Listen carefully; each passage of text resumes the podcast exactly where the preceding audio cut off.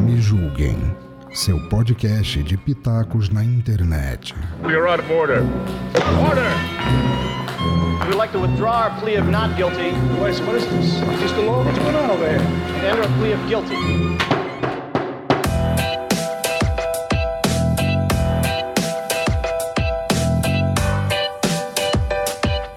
Pessoas lindas e maravilhosas, tudo bem com vocês? Meu nome é Cristiane Navarro e estamos aqui em mais um Me Julgue Podcast. Esse podcast é acima de qualquer suspeita. Hoje estamos aqui com o nosso psicanalista, esse maravilhoso, esse extrovertido, esse cara que é que nem eu, espírito livre, Marcos Souza. Marcos, se apresente. Boa, boa tarde para você. Muito, estou muito feliz de estar nessa sua, é, nesse seu espaço. Eu acho que a gente precisa pedir licença para entrar, porque eu já vi outros aí. E aí eu me sinto honrado de fazer parte aqui desse hall de suas amizades é, é, de, de assuntos interessantes. Eu sou psicanalista Marcos Souza, além de psicanalista, sou filósofo, sou teólogo, sou pedagogo, sou hipnólogo, é, sou psicólogo, né, eu já falei, e sou um louco pela vida. Adoro viver e gostaria que todas as pessoas que me acompanham também amassem a vida e lambuzassem-se dessa vida. Eita, coisa boa. Volte sempre e traga bastante cliente. Marcos, primeiramente eu queria te agradecer por estar aqui com a gente. Né? A honra é toda nossa. Quando quiser, pode voltar, o espaço está totalmente aberto. E a primeira pergunta que eu queria fazer é: como é que tu teve a. a como é que a vontade, o desejo de, de se tornar psicólogo, psicanalista, é, enfim, toda, toda essa área é, mental, né, assim, e, que, que, tu, tá, que tu é formado hoje? Olha só, é, é incrível. Eu posso contar a história? À vontade, o espaço é seu. filho. No dia, por incrível que pareça, eu já era tudo dentro da igreja católica e aí eu recebi uma carta para ser diácono permanente, eu ia usar batismo. Peraí, tu já tu, era, tu tava fazendo escola. É, tu tava em seminário para ser padre? Não, eu era leigo, eu era um leigo Leigo, sim. dentro da igreja e só que eu era tão eu, eu entrei tão profundo na igreja que eu era conhecido toda Brasília. Eu moro em Brasília. Eu era conhecido em toda Brasília e aí todas as pessoas começaram a, a me ver como alguém que tinha algo diferente. E aí eu recebi uma carta para eu ir para o seminário, né, na época, eu, eu, eu fazia de na igreja. De repente, é, é, eu, eu entrei na igreja com sete anos, mais ou menos com vinte e poucos anos, eu me deparo com o meu primeiro professor na igreja. E aí ele, ele fala para mim, sabe aquela situação que não tem como você fugir? Você está indo assim num, num daqueles módulos do mercado, ele está vindo do outro, e os dois se encontram lá na frente, não tem como fugir. Aí o cara olha pra minha cara e fala assim: o Marcos te chamam na igreja. Eu fui seu catequista, eu gosto muito de você. Mas olha pra minha cara, você já estudou, seu filho da puta? Aí eu olhei pra ele, tá com a cara no chão, assim, sabe? Toda a minha história de vida passou. Eu era o cara mais admirado na igreja, mas eu não era porra nenhuma em casa. Eu era um cara que não tinha mal segundo grau completo. E aí eu falei, puta que pariu, tu me fez uma pergunta difícil. É, realmente eu não estudei. E com a cara chão, com vergonha, né? Da, da- de falar que não tinha estudo. E ele, e ele tinha dois cursos superiores na época. E aí, eu cheguei em casa, aí eu, eu me organizei totalmente os documentos e fui estudar. E o primeiro curso que eu escolhi foi filosofia. Na metade do curso, eu abandonei a igreja. Porque eu li um livro do Humberto Eco, A Igreja na Idade Média. E ali já me deixou assim louco, louco, louco, louco. Falei, caramba, isso tudo aconteceu.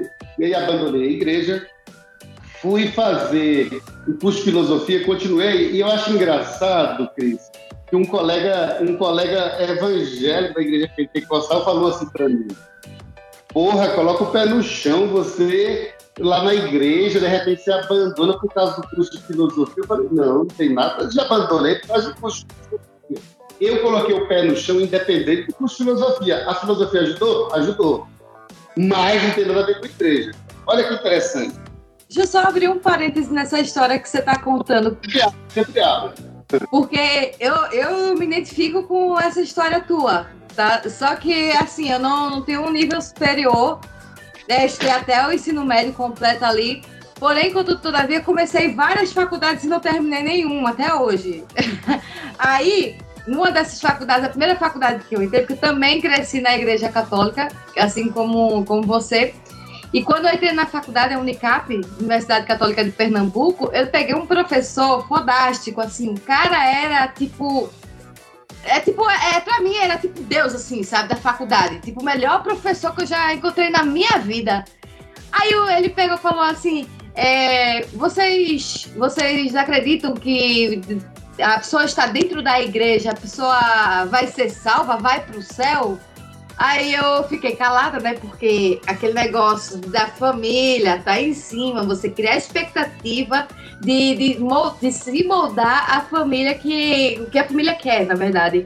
Aí eu, ele fez, não, você pode estar na rua e pode, pode estar com a sua religiosidade, porque religião é uma coisa, religiosidade é outra. E aí, a partir desse momento, minha mãe é, disse que, que eu virei ateia. Mas enfim, me sinto melhor assim. Continue, desculpa ter interrompido.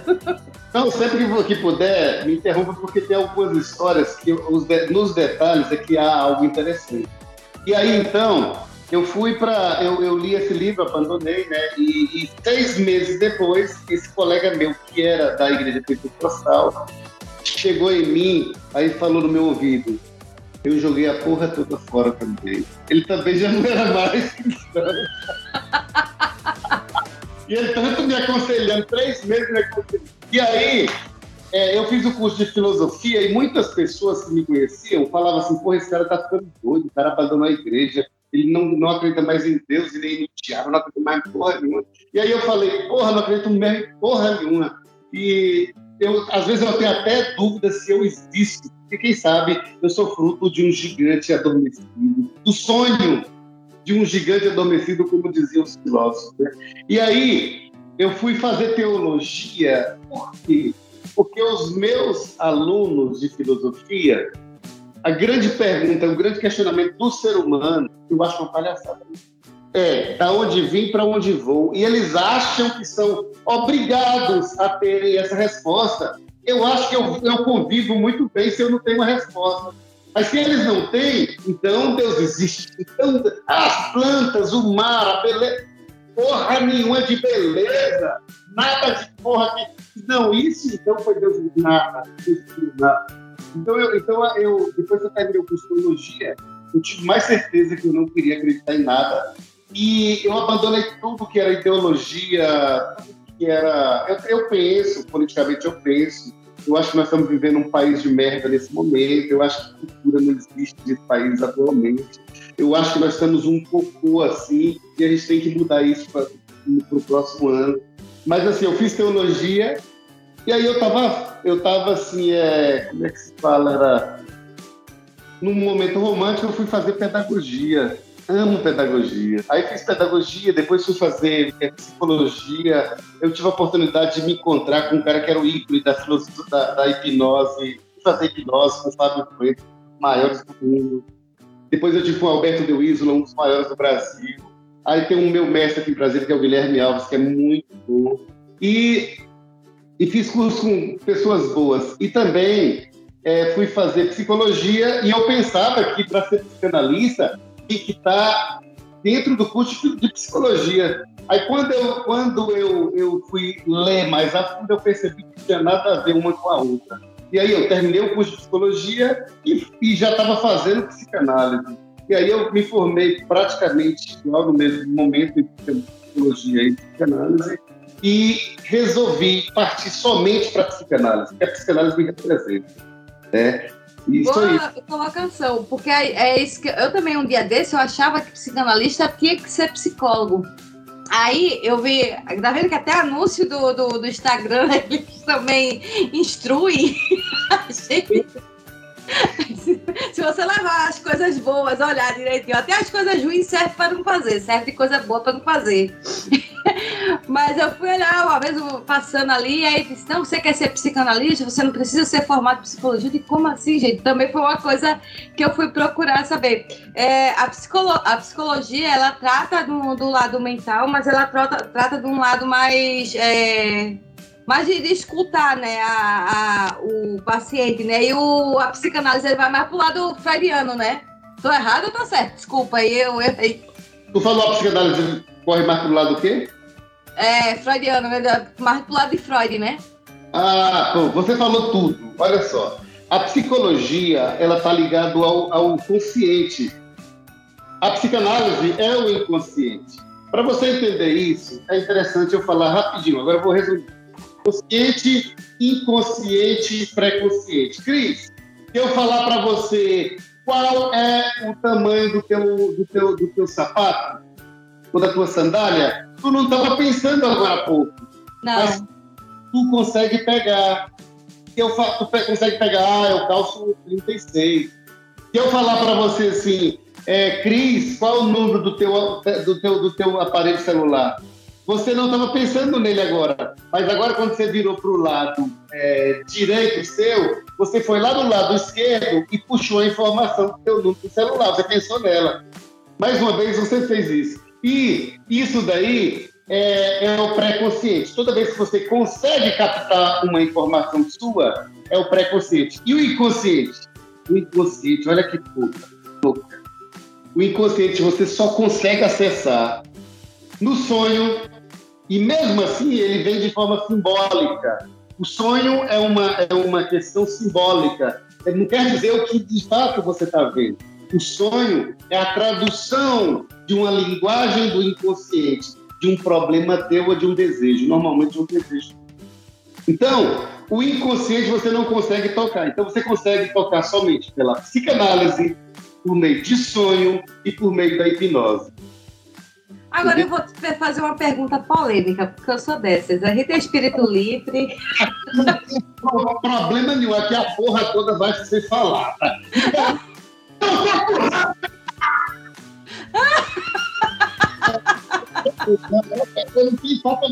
Vai ser.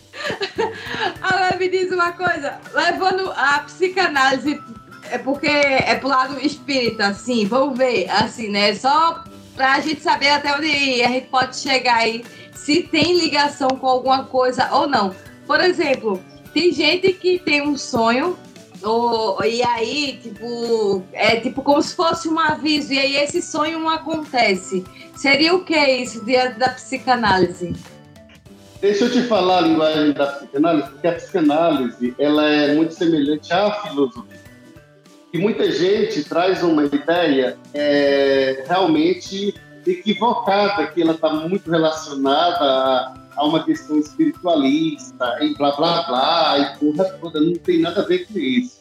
É, a psicanálise ela é pé no chão, ela é realista e ela é verdadeira. Ela se aproxima o máximo possível da ciência da fala. Ou seja, o que eu falo tem que ter as mesmas questões que é necessário para você é, falar de filosofia. Tem que ter lógica, é, tem que ter verdade e tem que, e tem que ser uma coisa realista. Não pode ser uma coisa que você não experimente. É claro que você é, entrar profundamente no que se fala é complicado. Então, a, a, aí eu vou ter que falar do sonho para você que é o sonho para Pode ficar livre, porque eu também sou agnóstica, tá? Então não tem problema nenhum.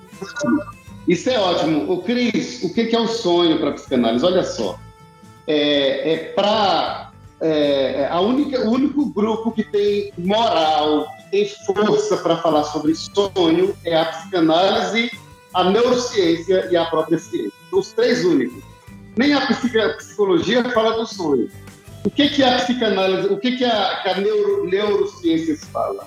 Que o sonho é algo natural que acontece é, na sua história de vida. Mas a psicanálise não pensa.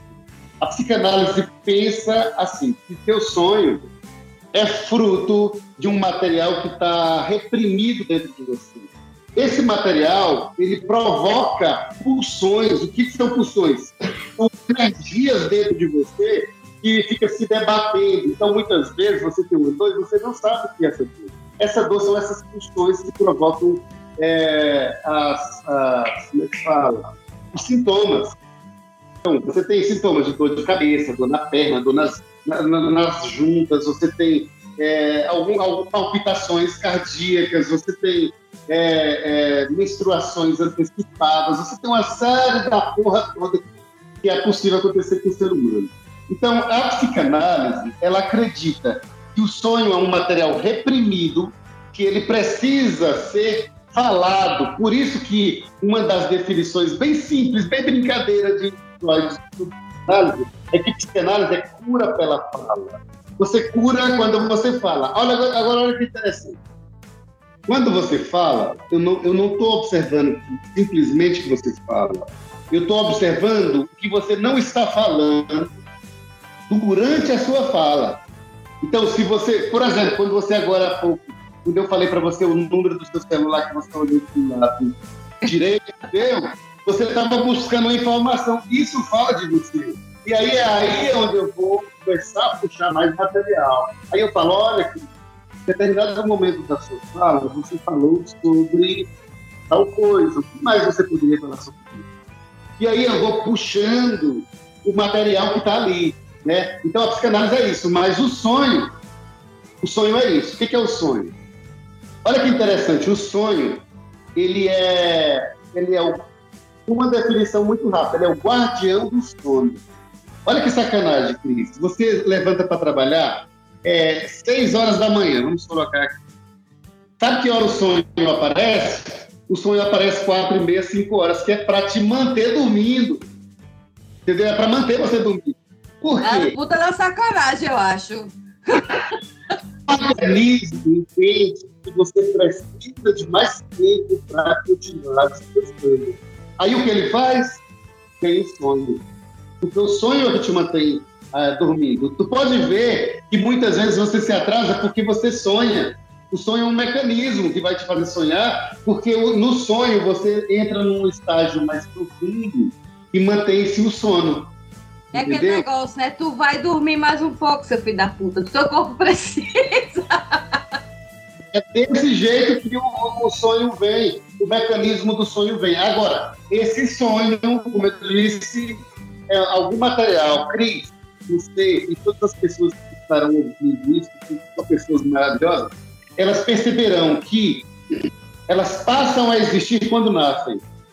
Elas passam a existir e nesse passar a existir, acontecem uma porra louca toda. Uma delas eu vou te contar que ela é a primeira, é onde nasce a primeira ansiedade. Olha só.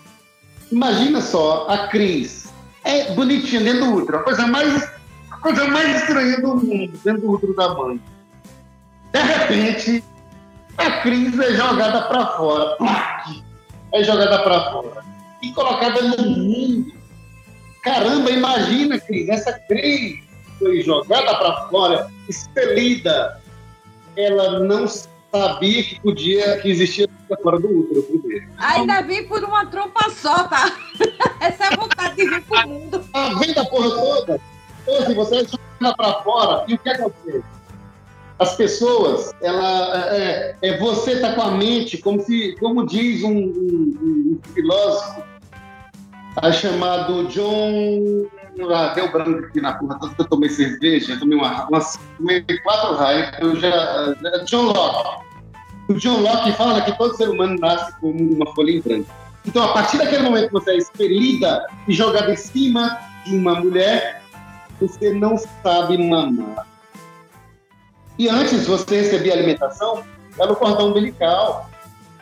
E agora você não sabe mal, você não sabia nem que você sabia respirar você não sabe mamar e você começa a ter crises de querer alimentar. Então você entra numa loucura mental, porque você já.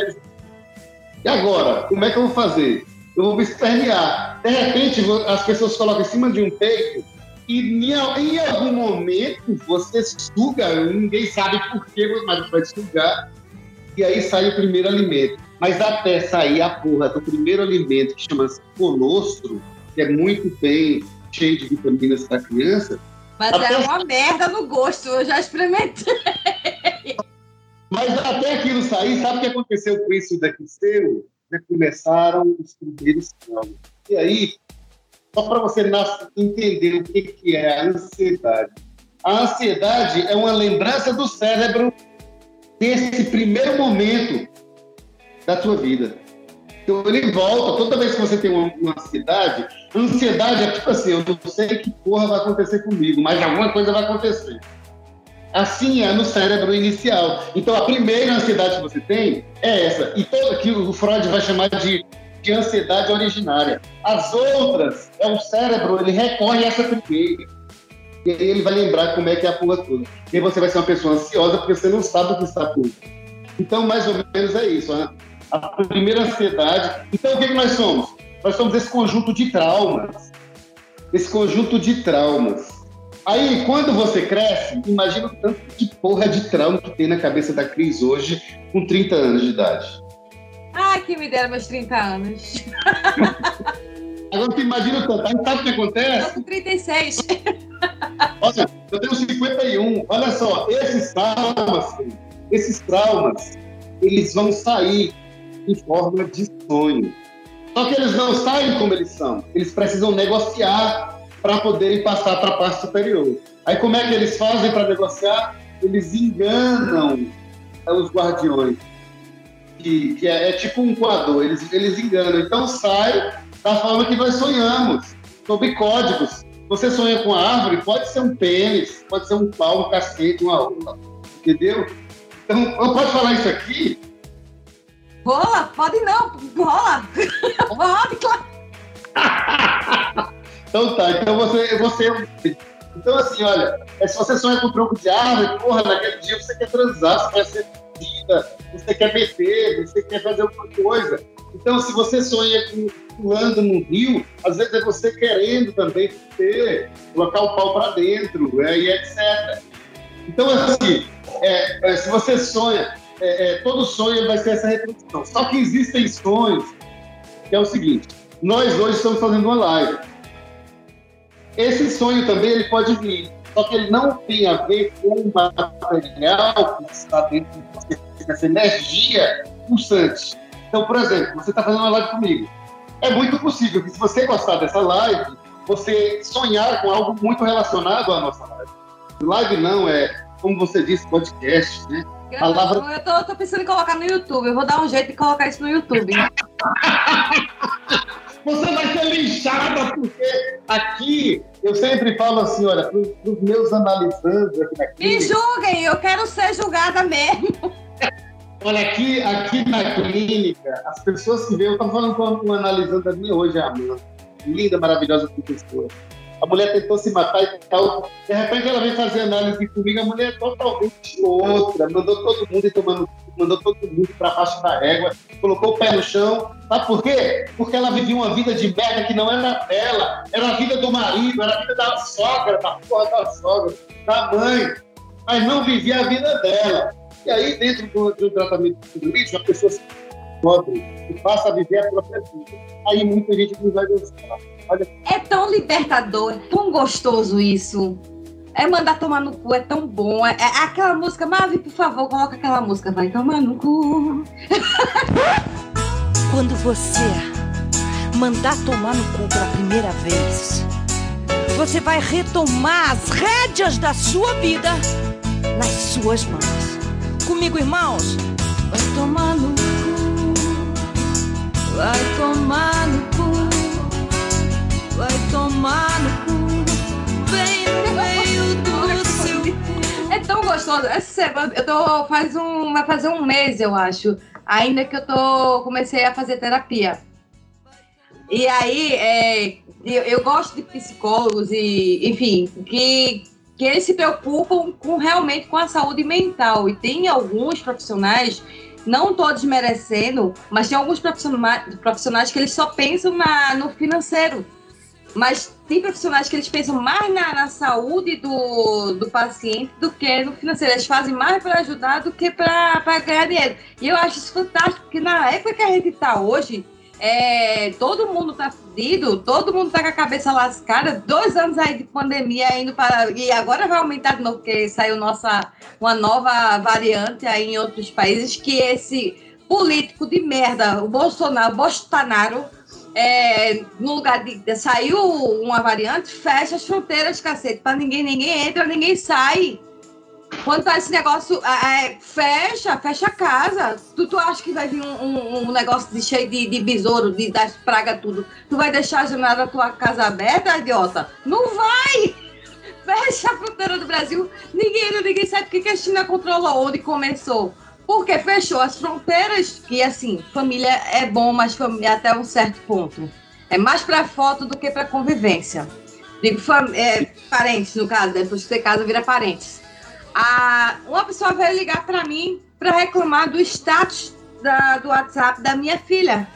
Porque minha filha tem 11 anos e ela postou no status do WhatsApp dela com a, com a imagem dizendo assim: já tomou no cu hoje? Então toma três vezes. Deve ser Olha que maravilha. Pois é. Aí, essa pessoa me ligou e disse assim: fala com ela, mas não diz que fui eu, não, para ela não ficar com raiva de mim. Eu digo: olha, me desculpe. Não, aliás, nem pedi desculpa. Que antes eu pedia desculpa quando eu ia falar alguma coisa para não magoar a pessoa. Depois que eu comecei a fazer terapia, eu comecei a fazer assim, ó. Com todo respeito, a filha é minha, quem cria sou eu e é o celular dela e ela tem a liberdade de fazer o que quiser com ele, desde que não infrinja o direito dos outros.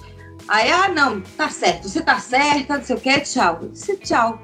Aí a pessoa ficou esperando eu desligar, fiquei esperando a pessoa desligar, a pessoa não desligou, eu desliguei. Mas isso quando eu desliguei, eu, tipo, eu não me senti mal com isso. Porque, tipo, a pessoa veio ligar para mim para me atacar, atacar minha família, atacar a minha filha, porque isso é uma forma de ataque. A, a criticar uma, uma, educação de cabeça livre que eu dou para ela, eu dou livre-arbítrio. Livre Agora, desrespeito, não. Desrespeito. Aí o. Escreveu no Leu, o pau comeu, como diz na minha terra. Nunca bati nela, mas só a surra de boca dói mais do que, a, do que o corpo. Onde você mora? Atualmente eu moro em Santa Catarina, mas eu sou natural de Pernambuco. Ah, eu vou passar minhas férias agora em para em janeiro. Meu aniversário vai ser em Recife, dia 23 de janeiro. Olha só, o meu é 16 de fevereiro. Mas sim, Marcos, voltando ao assunto, é a questão do da.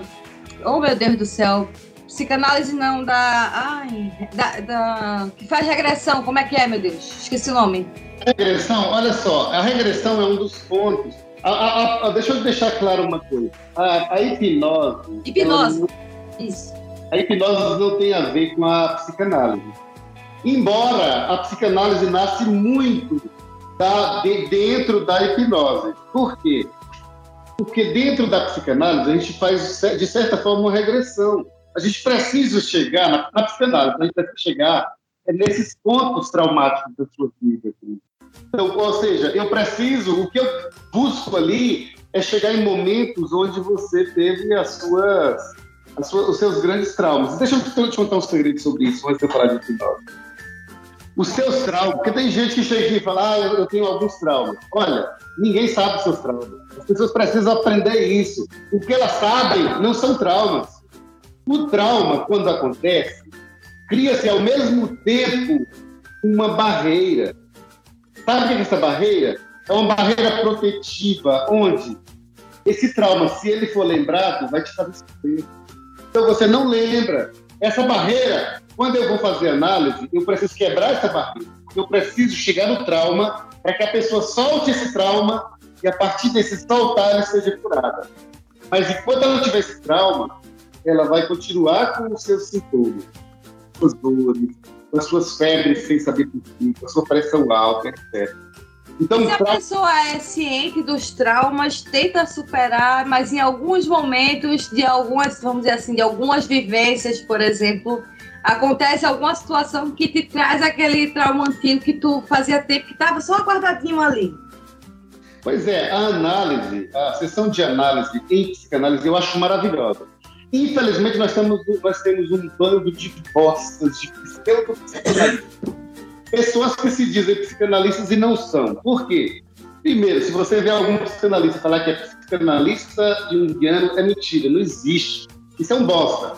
Se você falar, se você ouvir um psicanalista falando, ah, eu realizo terapia é, de constelação familiar, é um bosta. Essa porra toda é prejudicial para a saúde ele constelação, em constelação familiar, eu já, eu já vi. Cara, eu vou contar um negócio aqui, não vou citar nomes, mas eu já ouvi histórias de pessoas que estavam fazendo isso nessa porra dessa constelação é, familiar aí. Que merda que é, gente? É, é acabar com o resto do, da, da, da, sanidade da pessoa. A pessoa tava lá, em casa, tava quebrando o pau e chegava lá nesse negócio lá da, dessa constelação familiar Aí tinha que estar tá sorrindo. E se a pessoa se separar, que é de, negócio de casal, se se separar, ela não pode mais fazer parte simplesmente porque ela é, é porque ali é familiar e tem que dar exemplo para a sociedade. Que merda, velho! Se o cara bate no marido, que continuar com ela. Olha que porra toda, sabe o que acontece? acontece? Eu recebi na minha clínica uma menina que foi estuprada pelo padrasto entendeu? Foi estuprada pelo padrasto. Ela foi convidada para ir para uma porra de uma terapia. Ó, oh, a, a, coisa é tão séria que o, o, a, a, o grupo que rege a psicanálise no Brasil não aceitaram até hoje, porque não existe nenhum trabalho sério escrito sobre terapia de constelação familiar. Não é terapia, não.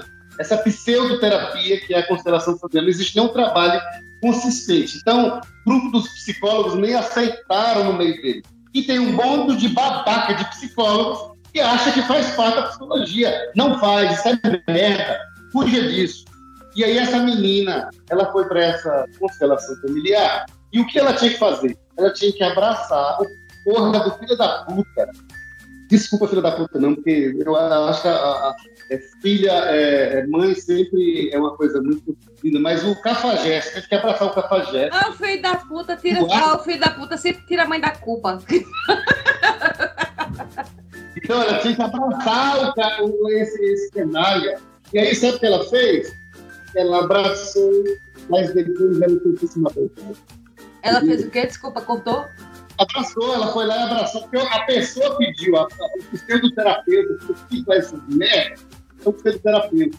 Ela foi e abraçou o padrasto nessa, nessa, nessa, nessa psicoterapia, e aí ela tinha, ela tinha que falar, perdoe ele. Aí perdoou da boca para fora, olha, na psicanálise, Cris, você tem ódio de alguém, você precisa viver esse ódio precisa ter sangue no olho de ódio, você precisa viver. E algum dia, algum dia, se você compreender por você mesmo, de outra forma, esse problema todo que houve, por exemplo, muitas pessoas têm raiva da mãe e raiva do pai porque não compreenderam é, algum momento da história de vida deles. Por exemplo, meu pai batia em mim e na minha irmã.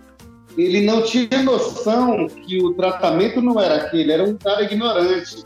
Um dia ele bateu na minha irmã e bateu com o cipó de amora no olho da minha irmã. O olho da minha irmã inchou, ficou grande, gigante. A partir dali, parece que a consciência dele é, bateu e ele começou a repensar aquele tipo de, de, de, de sofrimento que ele causava na gente, bater com cipó de, de, de amora. Então, assim, a gente precisa um dia compreender que o meu pai ele foi tratado pelo pai dele da mesma forma. Só que hoje eu não vou tratar os meus filhos assim. Eu tenho um casal, eu tenho uma filha de 28 anos, tenho um filho de 23, eu sou apaixonado. Eu dou a minha vida de fato pelos dois. É a única marido, Meu marido, uma vez, ele, ele só tocou assim na fundinha da minha filha para dar palmada, mas foi quase um alisado que ele deu. Rapaz, Marco, ele passou a noite todinha chorando, chorava, chorava. Eu bati na minha filha. Eu disse, nem foi uma palmada. Eu não, eu bati, eu bati. Desde esse dia ele nunca mais tocou um dedo nela. Eu, eu compartilho com ele, porque eu, aconteceu a mesma coisa. Eu só dei um tapa numa vez na bunda da minha filha, quando era criança. E a minha noite, eu compartilho muito isso com ele. A minha noite foi totalmente destruída sabe? Eu sofri mais que todo mundo. Eu imagino os nossos pais que bateram de cipó, entendeu? Ô, Cris, uma coisa que nós, nós precisamos aprender, nós somos universidade, da minha idade, etc. uma hora, a gente se reencontra consigo mesmo. E a gente começa a compreender o tanto de besteira que nós fazemos. E o nosso sofrimento, inclusive hoje, está relacionado a essa percepção que merda porra foi essa. Então a gente precisa é, é saber viver e aprender a viver o máximo, é fazer terapia mesmo. Eu vou te falar a verdade, é, adoro psicanálise. Aí, você falou uma coisa antes que eu quero puxar, vou voltar aqui. Você falou aí no, nas pessoas que pensam mais em dinheiro. Olha, é, eu vou falar um exemplo meu. O Cris, eu sou funcionário público em Brasília, eu ganho bem. Eu ganho bem. Eu falo assim, em relação a uma grande parte brasileira, eu ganho bem. Eu costumo falar para uma colega minha que o meu pagamento de férias é 18 reais, só o pagamento de férias. É claro que tem um monte de coisa ali, ali é, mas é, aí o, o, meu, meu salário mensal varia entre 8 mil reais. Eu ganho mais ou razoavelmente, em relação à maioria da classe de trabalhadores, eu ganho muito bem, sinal. Então, meu ticket de alimentação hoje, juntando todos eles, tem o combustível, tem dois tipos de tickets de alimentação e tem, tem o, o, o, o é, é, são esses aqui. Dá dois mil reais por mês. Então, ou seja, é, eu não precisava estar aqui na clínica. Sabe por que eu tô? A benção, pai. Sabe o que eu faço? Eu me escravo. Eu falo para os meus analisantes. Você tem aqui na sua frente alguém que ama esse você. É porque eu não precisava estar aqui, eu não precisava. Mas eu estou aqui porque eu amo psicanálise, eu amo atender, eu amo estudar. Estou escrevendo meu livro agora, que vai ser lançado ano que vem. É, eu faço pinturas, eu, eu desenho né, em quadros. É, é, então, assim, eu, eu, eu, eu não precisava. Mas quem me tem como psicanalista pode saber que tem um cara que sabe o que está fazendo, que ama o que está fazendo, que conhece psicanálise não é nenhum filho da puta desses que acredita em terapias alternativas é, é, é, e, e etc. Todas as outras são complementações, mas a psicanálise basta. Você faz análise, você não precisa mais de porra nenhuma. Foge dessa porra de, de consideração familiar. Isso é um baita de um mentiroso criou dizendo que era um ex-psicanalista. Todo mundo quer utilizar a psicanálise para dar respaldo a uma porra que nem constelação familiar. Então fujam disso. Esqueci até a pergunta Porque eu vou ser nervoso. Aqui a gente fica nervoso mesmo. Aqui é pra gente. É, é uma terapia, é a psicanálise aqui. E, e, se eu... achando, e se tiverem achando ruim, manda pro departamento do foda-se. E, não pode nem tomar, mandar tomar no cu, porque às vezes tomar no cu tem gente que gosta. Então, assim. É verdade. É, então, assim, eu acho assim que. Ficou banalizado, é... né? Mandar tomar no cu.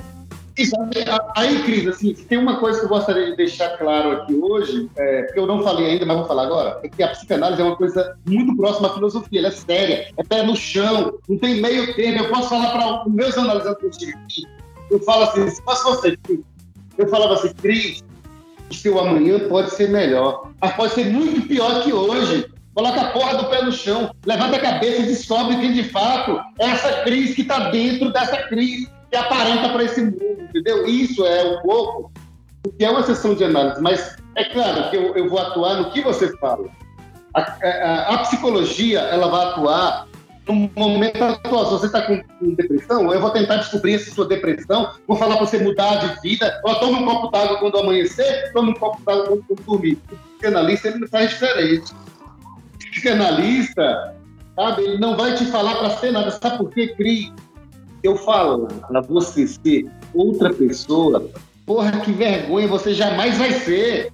Você é Cris com todas as suas medas e loucuras, você vai ser Cris. Agora, eu, na psicanálise, a gente vai repensar isso aqui dentro do ponto de vista do que o mundo fez com você. Vamos lembrar de Sartre, filósofo? Olha, o que importa não é o que o mundo fez com você até hoje, mas é o que você vai fazer com que o mundo fez de você daqui para frente. Quem é essa nova crise que quer ser, que quer apresentar-se para o mundo, que quer viver melhor sem a porra de família atrapalhando, família casou, separe, fique no seu mundo, porque família só atrapalha. É, é, é, é claro que você pode é, dar um oi de vez em quando, a cada três anos. Um oi. família é uma porra, atrapalha pra caramba. E, e, outra coisa, tem tanta coisa pra gente falar que eu tempo não dá. Mas os sonhos, é, é, a regressão que você me Existe a TVP, que é a terapia de vidas passadas. Isso é para um grupo selecionado. E, e, o hipnólogo não é o. Tá? Não é o. O funcionalista não trabalha com o hipnólogo. É. E, e o hipnólogo, ele faz porque, se você acredita, eu não posso interferir na sua crença. Então eu vou fazer. Eu já fiz três e foram maravilhosos. Me diz uma coisa, tu faz, é, faz a, o hipnólogo, tu, o, o, dá para fazer online ou não? Dá para fazer algumas coisas online. Qual é o perigo? É, quando alguém oferece isso para você, eu fico preocupado. Por quê? Porque existe uma coisa chamada aberração que acontece, pode acontecer durante o processo hipnótico. E se, esse, se, se acontecer uma aberração num processo hipnótico, eu, eu, eu, é preciso que tenha alguém do seu lado para te ajudar. O que, que é isso, aberração? Aberração, você tem um processo de autocura em estado hipnótico. Você, de repente, você cai no chão e você começa a debater aquilo que as pessoas às vezes falam que é o espírito.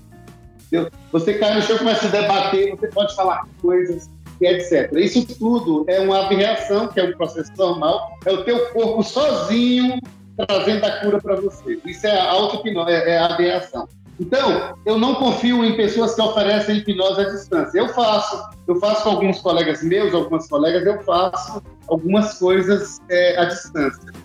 Mas é... é mantendo o consciente, né, que faz online, né? Porque é aquele de, do inconsciente só presencial, não é isso? Deixa eu te falar uma coisa, não existe nenhuma hipnose que é inconsciente. Não existe. É, a hipnose, olha a definição de hipnose. É um estado. Presta atenção nos detalhes, ó é um estado alterado de consciência.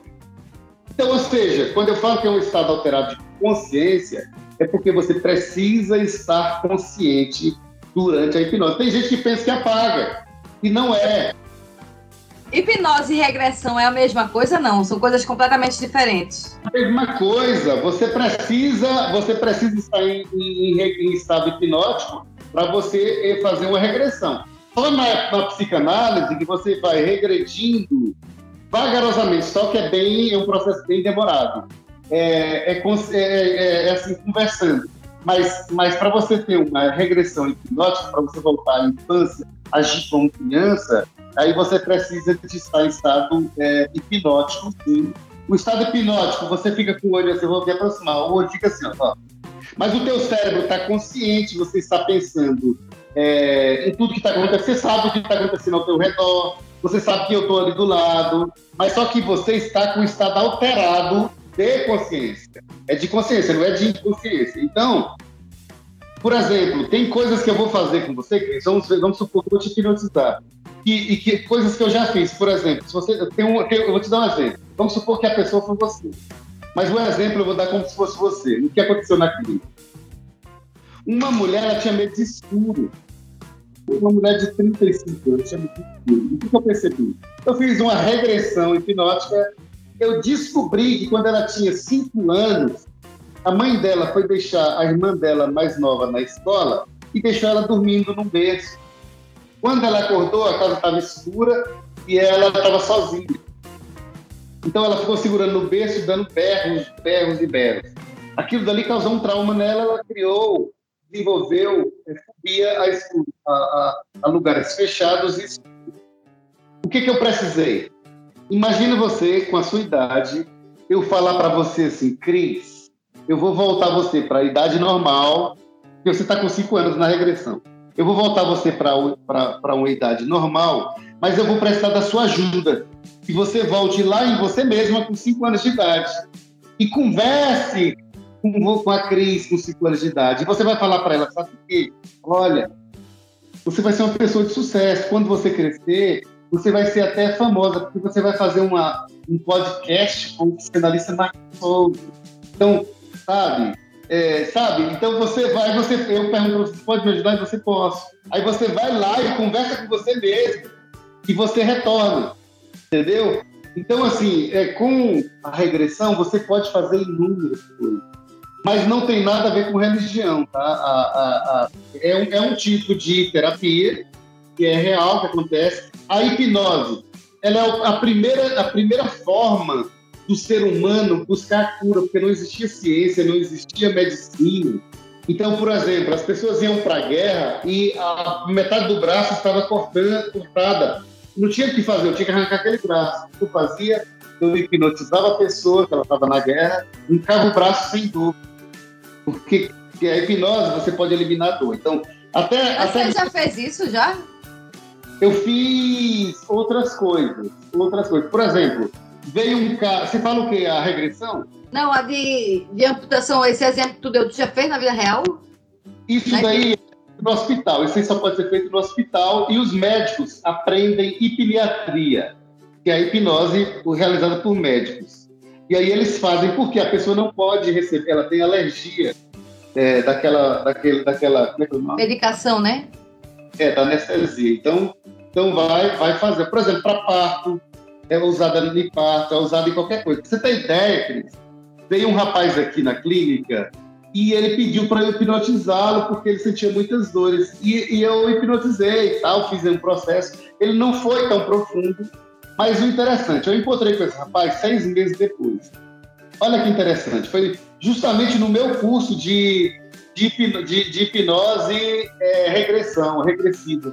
E aí ele deu um depoimento para todo mundo que estava no curso. Ele falou assim, olha, é interessante que há seis meses eu fui no- na, na- na clínica do psicanalista Marcos Souza, e eu fui porque eu sentia muitas dores e eu queria ser hipnotizado de forma profunda, porque nunca ninguém tinha conseguido. Eu, ele também não fez eu entrar numa forma profunda. Mas o que é interessante é que quando eu cheguei em casa, eu lembrei, eu tinha chegado na clínica dele com uma muleta e eu esqueci a muleta lá na clínica dele. E ele não lembrava que ele estava de muleta, sabe? Ou seja, tu curasse a dor do cara, mas botasse um Alzheimer nele ali.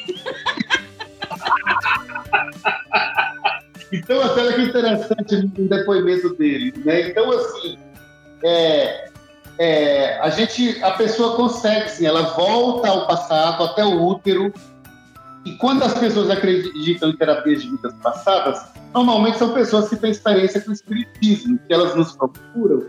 Eu não meço, eu não tenho fé, eu não tenho fé em nada, eu não acredito em Deus, eu não acredito em diabo, eu não acredito em espíritos que vagam. Eu acredito que quando você morre, acabou a porra toda. É, nós somos um conjunto de vida, por exemplo. Para você ser vida, você precisa ter os teus sangue circulando no teu, no teu cérebro, ó, circulando no teu cérebro. Então, é preciso que o sangue esteja circulando no teu cérebro. Aí é, é a vida completa. Quando você morre, essa porra toda aqui murcha e acabou também. Não tem nada que vai ficar vagando, uma energia que vaga, não tem porra nenhuma. Acabou. Morreu? Acabou! Aí deixa eu te falar sobre isso também. Acabou essa porcaria, né? Olha, que interessante. Freud fala de uma coisa, ele fala de duas coisas interessantes. Princípio do prazer e princípio da realidade. O que é o princípio do prazer? A Cris, quando é bebezinha, começa a berrar. Aí a mamãe vai lá e coloca um peitinho no rosto. O pai pega no braço e fica carregando, blá, blá, blá, blá, cantando. Aquela música horrível, né? Fui, fui, fui. Foi, vai aquela... Não, rapaz. Na minha cabeça. Vem pegar essa menina que tem medo de careta. Tu quer, tu quer consolar a criança ou tu quer matar ela de susto de vez? Batiza. Mas olha só o que, que o Freud escreve, que lindo. Ele escreve um livro chamado é, é, Princípio do Prazer e Princípio da Realidade. O princípio do prazer é esse: toda vez que você chora, é, alguém vem te acolhe, te ajuda. Aí, olha que interessante, isso na, na primeira infância. Aí Freud escreve um livro chamado Princípio da Realidade. É quando nós somos adultos. Olha que porra. Aí você chora. Não tem porra nenhuma que vai te ajudar, não tem ninguém que vai te ajudar, você tá perdida. Aí você tem a falsa sensação que tem um ser que não existe te ajudando. Ou seja, o princípio da realidade é quando você cai em si, quando você percebe que no desespero que você precisa daquela mesma ajuda, o princípio do prazer. Aí você vai criar um Deus. Entendeu? É Então isso igual que o meu professor de teologia uma vez falou. Ele falou assim, é, que o ser humano tem a mania de precisar de um algo a mais. E por isso que, que foi criado é, Deus, Jeová, sei lá, Buda, essas coisas. Eu digo, cara, velho, por isso que eu digo, meu professor era foda. Eu, eu esqueci, até um dia desse eu lembrava o nome dele e esqueci. Mas a fisionomia dele na minha cabeça até hoje, olha que eu sou péssima de lembrar as coisas. Nome, fisionomia, eu sou bem, bem ruim assim. Você precisa ver as minhas aulas. Ver minhas aulas. É como eu falei para Amanda agora, mas falei, Amanda, comigo as pessoas me amam meu bem. Elas vão ouvir e precisa ouvir de fato como é a vida. Não tem nada de ilusão na psicanálise. Aqui é real e pronto, acabou. Uma coisa que você falou, a questão de realidade. Eu vivo num estado hoje, é, o estado que eu nasci, ele. Bom, tu é filho de nordestino, tu sabe disso. É, a gente fala tudo na cara, assim, doeu, doeu. Se não doeu também não tem problema nenhum. Vai doer uma hora. Porque a gente vai tocar na ferida em carne viva ali até tu se orientar. Aqui em Santa Catarina, o pessoal tem um sério problema de fingir educação. E eu odeio isso. Ou você é, ou você não é. Eles ficam numa maneira delicadazinha, e aí por trás, ó, tac, tac, tac, tac na, na, na tua, nas tuas costas, na tua lomba. Eu não sei ser desse jeito, e além do mais, o pessoal aqui é muito preconceituoso aqui em Santa Catarina. Então, quer dizer, eles são xenofóbicos, eles dizem que aqui que, que o pessoal vem de fora para poder roubar emprego deles. Eu já ouvi isso. E, tipo, quando eu vim pra cá, eu já vim preparada, já vim na, naquela defensiva, porque nordestino é barraqueiro, é desbocado, é isso, é aquilo outro. Então, já que dizem que dali pra cima é tudo, é tudo a mesma coisa, né? No Nordeste, aqui pra cabeça do pessoal. Aí, teve uma vez que eu ouvi, cara dizendo, ai, volta numa discussão de condomínio, volta pra tua, de onde tu veio, eu disse, rapaz, eu acho que Marte deve estar melhor do que essa merda toda aqui que vocês estão vivendo, né? Aí ele fez, não, porque vocês vêm pra cá pra roubar emprego da gente. Aí eu também, como, não, como eu não tenho um papa na língua, eu virei pra ele e falei assim, sabe por que a gente vem pra cá? Pra poder roubar emprego de vocês. Vocês vão ser um bando de incompetentes, não sabe trabalhar. A gente tem que sair lá de Pernambuco, lá do Nordeste, como vocês dizem, chupando mandacaru pra poder... Mas o coraçãozinho, vou mandar para a minha é, secretária de jornalista, Aí. a Cíntia Menezes te segue lá no, lá no Instagram. A ela, Cíntia? ela, ela que cuida da minha agenda, ela que cuida de todas as minhas coisas. Ah, eu sei quem é a Cíntia, ela é bem magrinha, ela, né? Eu faço as lives com ela. Ai, eu não sabia. Eu sigo ela também. a cada 15 dias, a cada 15 dias nós fazemos uma live chamada Live Futicando. E ela tem, os, ela tem um programa de lives, que inclusive foi eu que levei ela de volta ao jornalismo, fazendo as lives. As lives dela são um sucesso. Ela fez com nada mais, nada menos com Menescal. E hoje vai fazer de novo com Menescal, hoje às 20 horas. Ela tem a live com Menescal, uma menina linda que futuramente você vai fazer com ela também esse podcast. Vamos, vamos sim. tá incluso você também nessa, tá? Podem vir. É uma coisa que eu faço, eu nunca. Meus pais tinham minha na época, dono de empresa, só que é, não, não davam atenção na questão de ensino, né? Pra, tipo, ah, a média era seis antigamente, tava na média, tava bom. E não é, não dá bom. Tá na média, tá na média, porque você sempre vai ter alguém que vai estudar mais que você e vai sair mais que você. Minha filha hoje, graças a Deus, assim, é, ela é uma criança muito inteligente. Quer dizer, agora já não é criança, né? Ela é pré-adolescente, né? 11 anos, né? Mas é muito inteligente. Ela já foi para um curso de inglês, ela entrou acho que com 6 anos de idade, que fizeram um teste com ela, já conversava inglês assim, ó, naturalmente. Ela aprendia a, primeiro o inglês para depois aprender o português. Nunca saiu para fora do Brasil, mas isso foi uma coisa que, tipo, inconscientemente eu fiz, que foi colocar um computador na... Porque ela também não parava de chorar, era é Deus na Terra, enfim. Aí eu colocava ela em frente ao computador, no bebê conforto ali, que a mania ainda dava, ficava mexendo e saía naqueles Play-Doh, aqueles programas ali de, de YouTube de colocar uma massinha em volta de alguma coisa e, e os caras irem tirando aquilo ali. Só que eles falavam muito rápido. E, e aí, ela, como não sabia falar, ela estava adquirindo ali, inconscientemente, eu acho, eu também sou leiga nesse assunto, mas inconscientemente ela estava aderindo àquela, àquela linguagem. Então, quando ela começou a falar, ela começou a a primeira palavra foi papá, né? É, tipo, já já é diferente. Já é diferente porque o normal é mamã. Aí foi aprender a contagem dos números ali, foi aprender, ela primeiro sabe, soube identificar ah, os números em inglês. Se tu perguntasse em português, ela não ia saber identificar, mas em inglês ela soube identificar. Até um dia desse eu achei ele gravado no, no YouTube. Depois eu vou baixar para postar no Instagram, vou procurar ele. Mas eu acho que é em relação a isso que você quer dizer, né? A questão do. Pode ter traumas e pode ter também coisas que de inteligência que eles podem absorver da infância também, né? Deixa eu te dar, deixa eu dar um exemplo. O meu filho, Marcos Vinícius, ele tem 23 anos. É, a minha filha, Mayara Castro, tem 28. O Marcos Vinícius é jornalista e ligado ao cinema, vários cursos relacionados ao cinema, apaixonado por cinema. E, e, pela parte técnica por trás do cinema e a, é audio, audiovisual. E a minha filha é, é advogada, formada já, já com a OAB já há seis anos. É, as pessoas no passado é, falavam que eles seriam traumatizados, que eles não iam ler um livro. Sabe por quê? Porque quando eles eram crianças, eu adotei uma, uma, uma técnica em casa, onde cada livro lido era a mais, era o dobro da mesada. Como a mesada era pouco, eu podia dobrar. Então, olha, um livro era, era 15, dois era 30, três era 45, entendeu?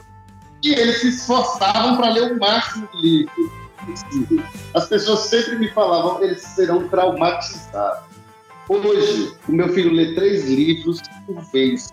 Está lá, vendo. Um livro fica no quarto, na cama, outro livro fica no, na, na, sala, e outro livro fica acima, numa mesinha do computador dele. Ele lê os três ao mesmo tempo.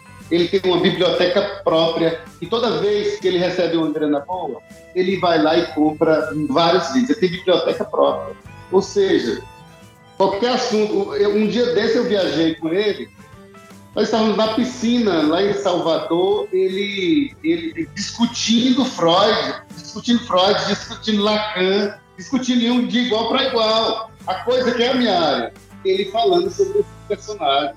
Ou seja, é, nós, nós, nós temos uma ideia de pensar se isso, então vai ser aquilo. E não é. Um exemplo negativo que o filme diz, por exemplo, é um, é um pedófilo que me trouxeram para eu atender. O que, é que você pensa quando você vê um pedófilo? Você começa a pensar o que fez ele ser aquilo. E olha que loucura. Eu tenho vontade de bater e fazer outras coisas. olha, na, no curso de psicologia, eu estudei no, aqui no, na, na, na, faculdade de ESC, Brasília, e depois eu finalizei em outro lugar. É, mas no IESB, o pessoal, todo mundo falava, eu mato, eu vou matar. Os psicólogos formando. Só que três ou quatro falavam, eu vou tratar. Porque se não fosse esses três ou quatro, como é que essas pessoas que procuram ajuda, às vezes, que eles têm conhecimento e sofrem também, como é que eles seriam ajudados? Então eu era um desses que eu, eu disse assim, eu vou ajudar, ou ao menos tentar. O que a gente descobre depois é que a, a, a, essa pedofilia não tem cura não tem cura. Então, é doença isso, é? É uma doença. Aqui, ó. É safadeza, Marco. pois é, mas quando a gente estuda, a gente percebe que é igual, é igual a uma doença louca chamada. Eu, eu vou polemizar aqui, Marco. Vou polemizar. Polemiza. Eu sou dessas, eu vou polemizar. Se um cara desse, vamos dizer assim, ó, vamos dizer, um exemplo, eu sou polêmica, tá? Eu sou espírito livre. o cara desse é, é como é que se abusasse, um exemplo, Deus livre, da tua filha, e esse mesmo cara fosse para para tua clínica para se tratar contigo? E, primeiro, eu não podia. Eu, eu, podia matar ele também, né? É, entendeu? Mas eu não podia tratá-lo, porque eu sou psicanalista. Por exemplo, um exemplo muito interessante disso aí é assim: o meu irmão, eu perdi um irmão três anos mais velho que eu. Amava demais. Até hoje eu brinco com ele que ele morreu. É, ele, ele, ele morreu por quê? Ele era um garanhão. Eu assim, de primeira. Podia ver uma bambuceta que ele corria atrás. E ele realmente ele conquistava. Minha família, nós somos uma família de um carisma maravilhoso. Então, se você chegar na casa da minha mãe, você vai ser bem recebida. Parece que você é da família. Se você conversar comigo, e eu acho que você já percebeu isso, parece que nós já somos amigos há muitos anos, né? Então, assim, na minha família, todos nós somos assim, os homens. Todos os homens nasceram assim. E o meu irmão era tão carismático que tinha fila de mulheres atrás dele. E realmente, ele, mesmo ele casado, ele saía fora. Uma, uma vez, a esposa, a última esposa dele, pegou e não gostou. Então ele abusou, ele chegou a abusar, porque era muito. E aí uma vez ela falou que ia sair fora. Antes dela sair fora, ela arrumou um cara. E aí meu irmão ficou doido. E aí ele foi pra rua. Ela separou dele, depois que ele descobriu, ela saiu da relação, ele foi pra rua. Ele foi, foi ser um cara da rua, ele foi morar na rua. E aí ele bebia, usava drogas, etc. E aí um dia ele ele morreu de como é que se fala de depressão, né? ele morreu assim, de ataque fulminante na verdade, ataque fulminante. É o que aconteceu, coração. O que acontece? Essa essa minha ex-cunhada pediu para ser atendida por mim porque ela estava numa depressão profunda, já estava cortando pulso, estava com uma, com uma loucura, né? E pediu para ser tratada por mim eu não trato pessoas próximas, eu não trato pessoas que eu tenho relacionamento de alguma forma. Mas é, é eu resolvi recebê-la na clínica. E aí ela começou a, a, conversar, e em um determinado momento ela falou, seu irmão. Aí eu fui parei, eu falei, um minuto. Não conheço você. Olha só, não conheço, era minha cunhada, esse cunhada. Eu não conheço você, eu não, não sei qual irmão que eu tive que você conhece, porque aqui eu não estou falando, eu não estou fazendo tratamento de nenhum parente. É, então eu, eu quero que você fale de você, porque a análise é sua. Os seus problemas com você mesmo. Aqui não tem essa de ah, fulano, se criar, que é você com você mesmo. Se você acha que você não é capaz, essa a porta está aberta.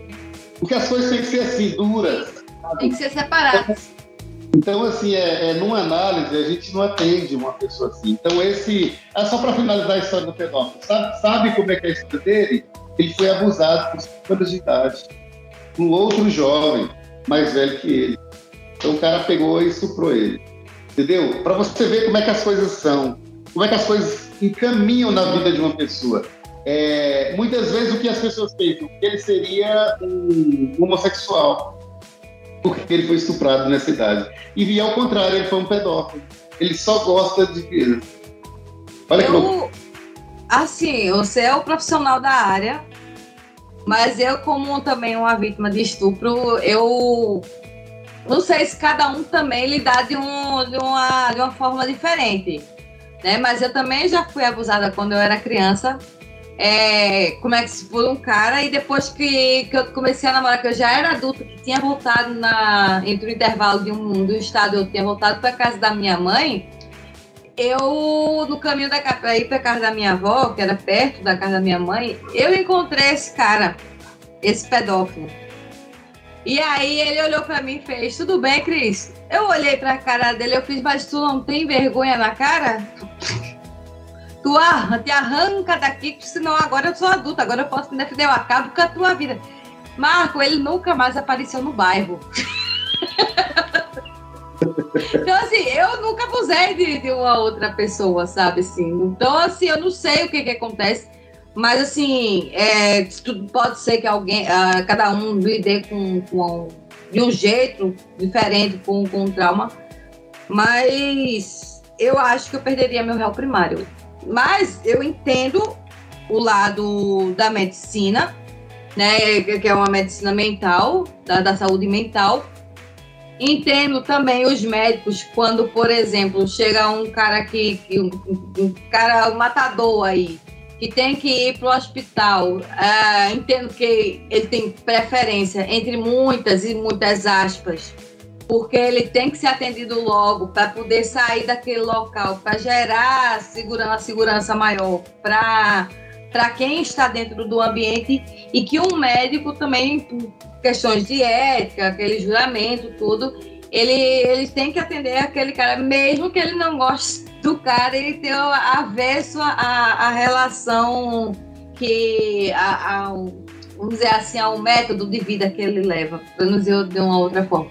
Eu entendo, respeito e acho muito digno, né? Mas eu, eu, Cristiane, eu já não vou para uma área dessa porque, tipo, eu não sei lidar com isso. Não sei se também porque eu já fui vítima da situação, né? Então, são de fatores. Mas é só isso que eu queria pontuar. Nós fazemos juramentos, né? Nós fazemos juramentos que é salvar. Uhum. É um bom profissional. É igual eu falei para você, olha, quem me, me, me encontrar como profissionalista, eu acho que tem muito a ganhar. Como eu te falei da minha vida lá fora, sou um funcionário público, tenho salário mais ou menos bom e atendo porque realmente eu amo essa profissão, esse... Eu, eu, sabe, me dói falar que a profissão me doeu agora, é, entendeu? Então, assim, é, para mim, assim, é, é, é, muito, como se diz, para mim é muito bom isso daqui, é muito prazeroso. Eu amo demais estar aqui. Então, eu acho que quem é atendido por mim vai sempre ter uma, um, um profissional, é, de fato profissional. Porque eu não estou pensando no dinheiro de ninguém. É claro que é bom. Agora me diz uma coisa, outras polêmicas. Não, mentira, brincadeira. Dessa vez é brincadeira. Ô, Marco, me diz uma coisa. Vamos lá. É... Um, primeiro eu queria te agradecer, né? Porque a gente já está no, no, finalzinho do, do nosso programa. Estamos aí uma, a uma hora e quatro. Mas eu queria é, te dizer que eu adorei essa, essa conversa da gente. E eu realmente eu desejo voltar a conversar contigo porque eu queria conversar até sobre esse tema da, da questão de, de ética profissional, é, falar um pouco mais sobre essa questão da, da, da, pedofilia, o que, que acontece na cabeça de uma pessoa. E tem uma outra coisa que também eu teria curiosidade, que eu também gostaria muito que de marcar uma outra entrevista mais próxima, quando você puder, o mais próximo possível, que é, não sei se é a tua área, mas o, o ou psiquiatra, se tu tiver como indicar, ou se tu souber também do tema, que seria é, sobre pessoas é, que, que são maníacas, por exemplo, tipo a mente do, do maníaco do parque ou coisas assim. O que, que acontece naquela mente daquele ser humano? Seria um tema que eu, que eu queria abordar. sempre tive vontade de abordar isso, porque eu me julgo que é isso. A gente aborda temas polêmicos de uma forma leve e, enfim, mas se tu quiser dar uma, uma explanada rápida assim, pra gente. Olha, eu, eu, eu, eu, eu fiz algumas lives com a jornalista de Menezes, que é a da minha agenda, e depois você pode conversar com ela, porque senão eu atropelo as coisas. Hoje, como, como hoje foi um feriado aqui só em Brasília, que é feriado hoje, eu pude vir para a clínica. É, aí eu falei assim, não, vou fazer, eu vou fazer, eu sabia que não teria compromisso. É, mas, assim, tem, tem um tema que eu acho muito maravilhoso, que as pessoas precisam aprender, é, a, é, tem uma, uma, uma, live que nós fizemos, chama, chama-se é, Amor e Paixão. Como é que funciona na cabeça do ser humano isso? Para a pessoa começar a perceber o que é, é o que está acontecendo com ela, para que, mesmo que ela faça merda, ela faça merda com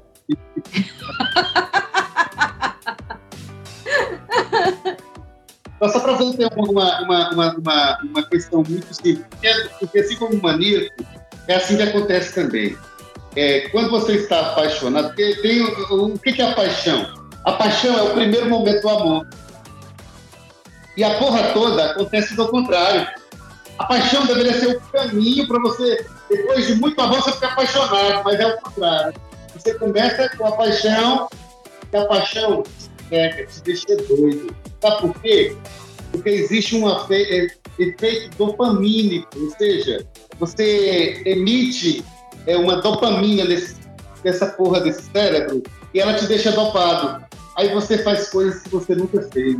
Você inventa merda que você nunca fez. Você viaja para longe, viaja, horas e horas de viagem para encontrar pessoas.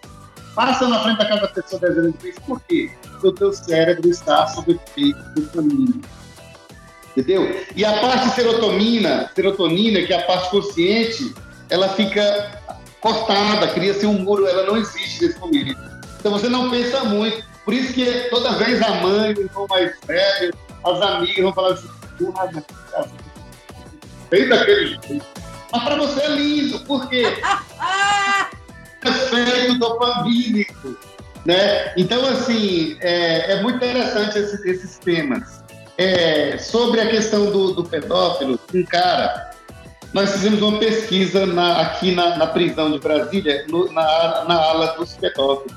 E uma delas é, perguntava assim, o que, que, eles achavam daquela vacina que tira a libido, que amolece o bicho.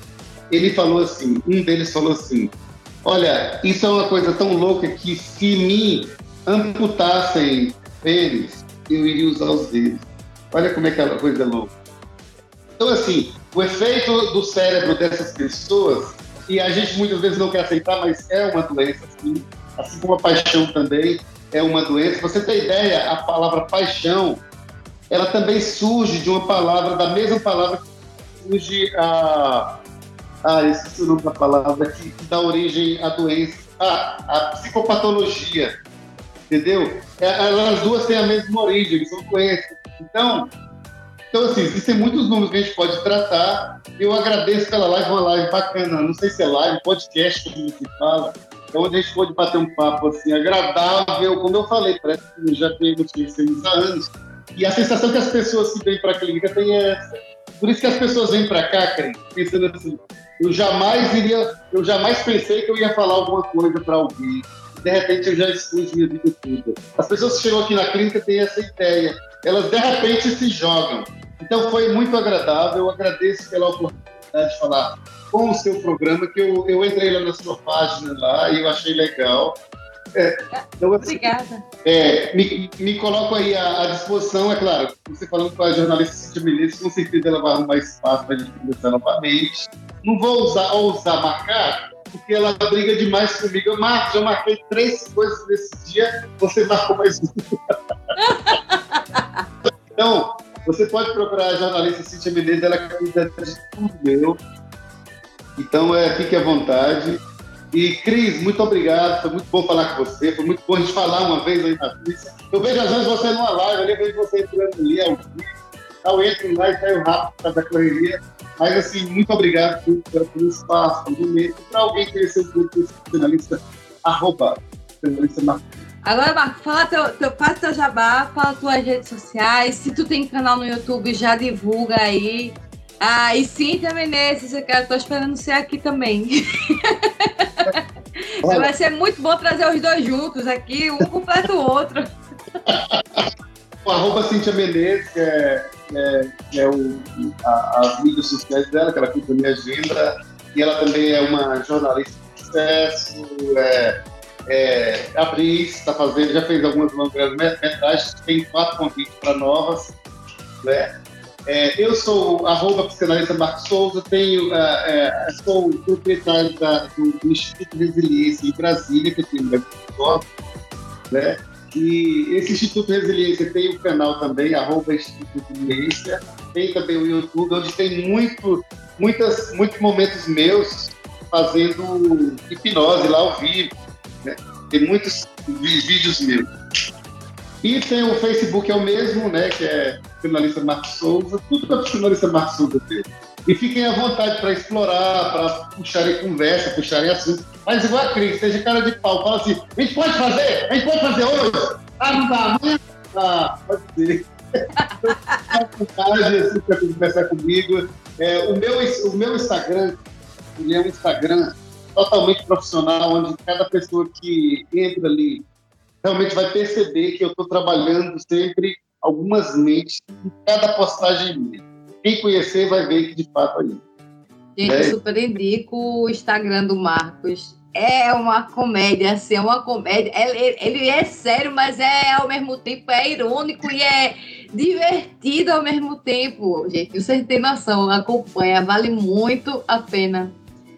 Marcos, muito obrigada pela tua participação. De verdade, assim, eu estou muito feliz de estar gravando contigo. Tu é um cara que eu conheci através da, da live do Adriano. E aí eu me apaixonei pela forma que você estava falando ali. Você não é, não usa termos técnicos, você usa um termo é, técnico, entre aspas, mas é uma, uma maneira de você falar que você fala, conversa com todo tipo de público.